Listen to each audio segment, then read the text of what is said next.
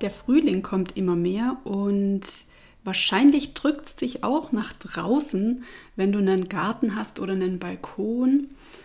Und ich möchte dir deswegen ein paar Gedanken mit auf den Weg geben, dass du dieses Jahr nochmal besonders darauf achten kannst, auch hier für Nachhaltigkeit zu sorgen. Es gibt nämlich auch da so ein paar Punkte, an die man denken kann, ähm, um einfach nebenbei für, ja, für, für mehr Nachhaltigkeit, für weniger Müll und weniger Plastik zu sorgen.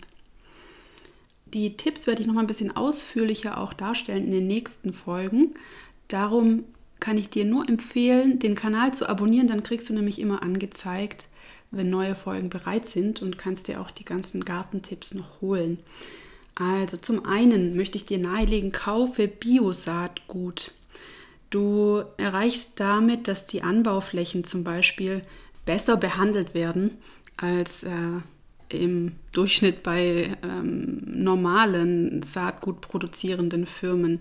Also an diese ähm, Flächen denkt man normalerweise nicht, aber natürlich das Saatgut, das wird auch nicht einfach hergezaubert, sondern das muss produziert werden und wenn man hier darauf achtet, bei einem Biohersteller zu kaufen, dann ähm, sorgt man dafür, dass die Flächen auch gut behandelt werden. Das ist zum einen gut für die Flächen selbst, für, die, ähm, für den Boden, für das Bodenleben dort, zum anderen aber auch für die ähm, bearbeitenden Menschen, weil sie zum Beispiel nicht oder fast nicht mit Pestiziden in Kontakt kommen.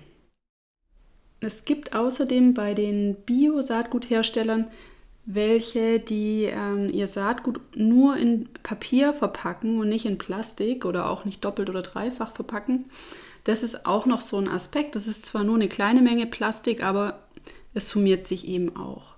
Zum Beispiel möchte ich dir hier empfehlen, dir mal Dreschflegel anzuschauen. Das ist ein Verband oder ein Zusammenschluss von verschiedenen Herstellern in Deutschland, ähm, die eben Biosaatgut erzeugen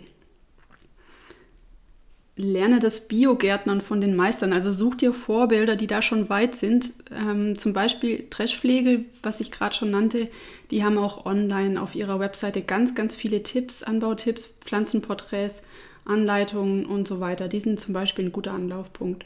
Aber auch Blogs wie Wurzelwerk oder Biotopica Farm.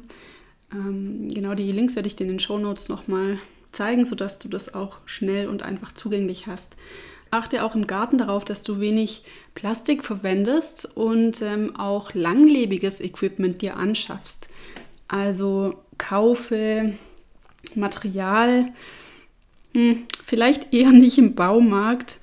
Da kann man natürlich das ein oder andere gute Equipment auch finden, aber orientiere dich lieber an den alten guten Sachen weil man die oft besser reparieren kann und gerade Werkzeug auch, Gartenwerkzeug, das Plastikanteile hat, wenn es einmal bricht oder irgendein Teil eben verbiegt oder, oder spröde wird oder abbricht, dann kann man das normalerweise nicht mehr reparieren und man kann es nur noch wegschmeißen. Und über die Jahre und Jahrzehnte gesehen wirst du ziemlich sicher sogar Geld sparen, wenn du dir am Anfang teureres Equipment gekauft hast, weil du das immer wieder ausbessern kannst und es einfach insgesamt auch länger hält.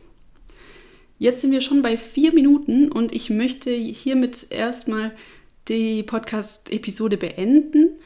Wie gesagt, abonniere den Kanal, dann bekommst du nämlich alle weiteren und noch ausführlicheren Tipps in den nächsten Tagen und Wochen. Ich freue mich auf dich. Bis dann.